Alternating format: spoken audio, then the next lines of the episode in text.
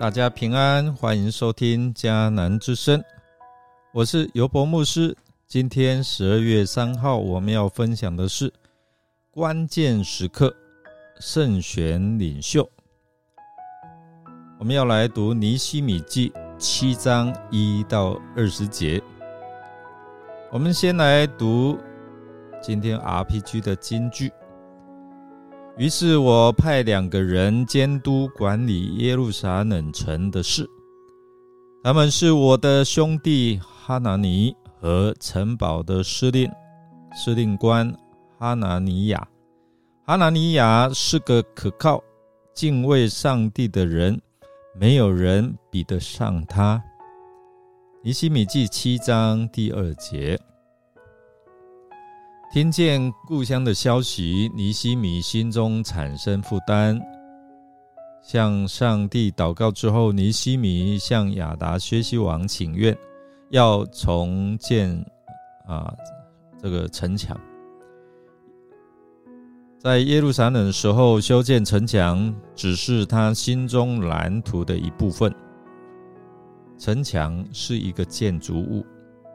它固然能够防御耶路撒冷不受攻击，但是呢，真正能够使耶路撒冷重新被建造起来，恢复昔日的荣景，那就需要有人愿意来定居在这房屋还没有建造的城市里。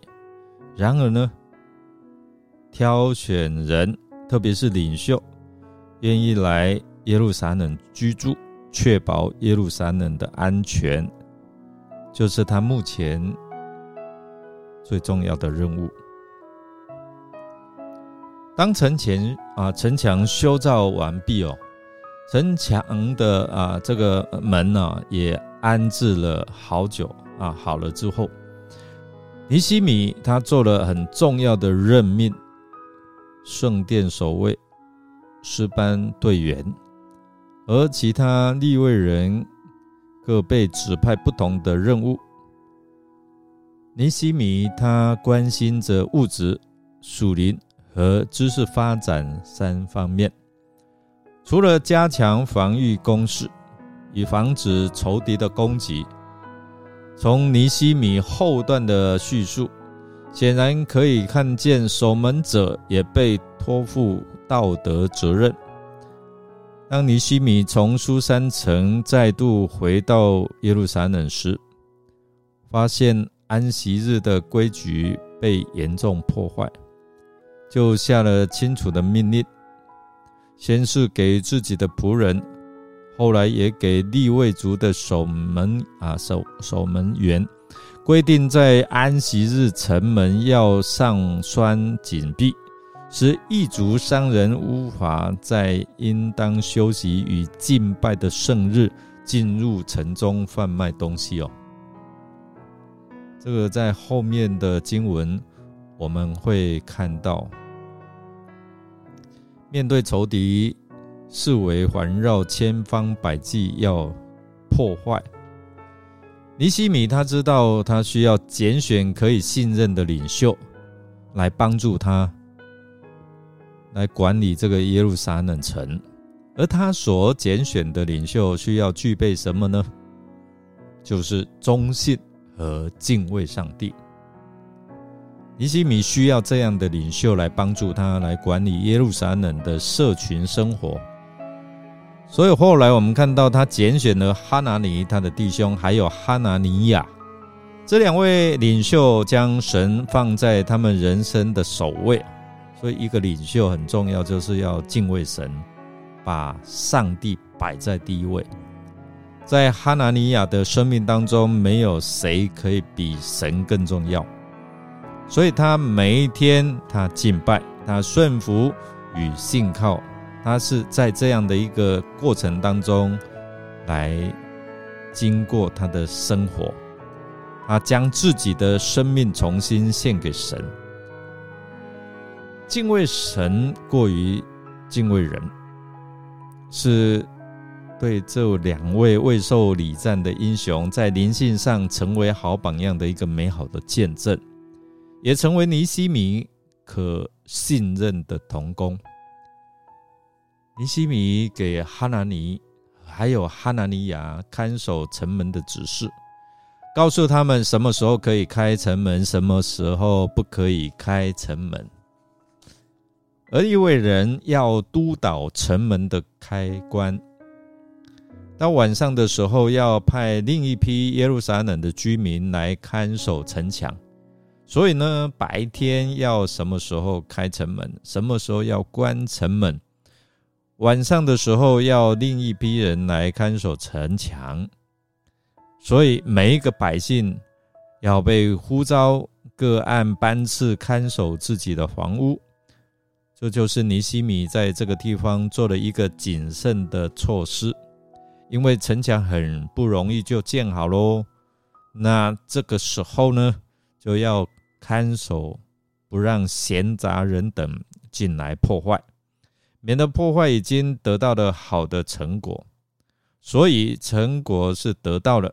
可是怎么守住这个成果，也是属灵领袖很重要的一个功课哦。城墙是建好了，可是里面的居民却很少，所以我们就看到尼西米他对百姓做了一次的户口普查。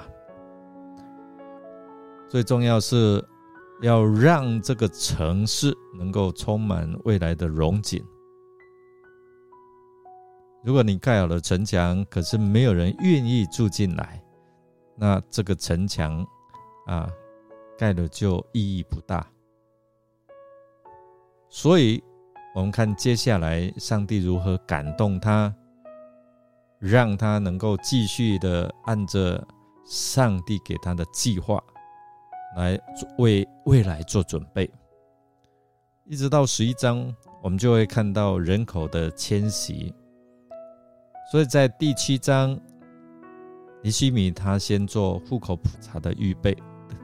下一段的经文，我们也会提到啊，他们如何来安排。领袖的责任是在会众当中看见人的恩赐。并鼓励激发人运用恩赐来服侍上帝。尼西米在耶路撒冷服侍的秘诀，就是透过拣选忠心敬虔的领袖团队，他们愿意顺服哦，来提振士气。所以，当大家合一来发挥恩赐服侍的时候，就看见上帝施恩的手在他们当中，与他们同在。带领他们能够突破困境。今天我们借着尼西米他自传式的叙述，也提供给我们教会、给我们每一个人一个彼此激励、提振士气，为明确的目标和荣耀上帝的目的而献上自己，成为活祭，服侍他人的榜样。弟兄姐妹，我们一起来学习哦。愿我们也能够成为那个忠心敬虔的领袖。我们来默想哈拿尼亚为什么可以得到尼西米的赏识？从他的身上，我们可以学习到什么榜样呢？一起来祷告吧，亲爱的主耶稣，感谢您。你拯救我们脱离罪恶的辖制，你也释放我们，给我们得自由的机会。我们真的要祈求你所赐的圣灵来帮助我们，帮助我们的生命是可以成全圣徒的，帮助我们每一个肢体之间是可以各尽其职的，帮助我们可以同心合意，彼此配搭的。因为这样才能够建立基督的身体。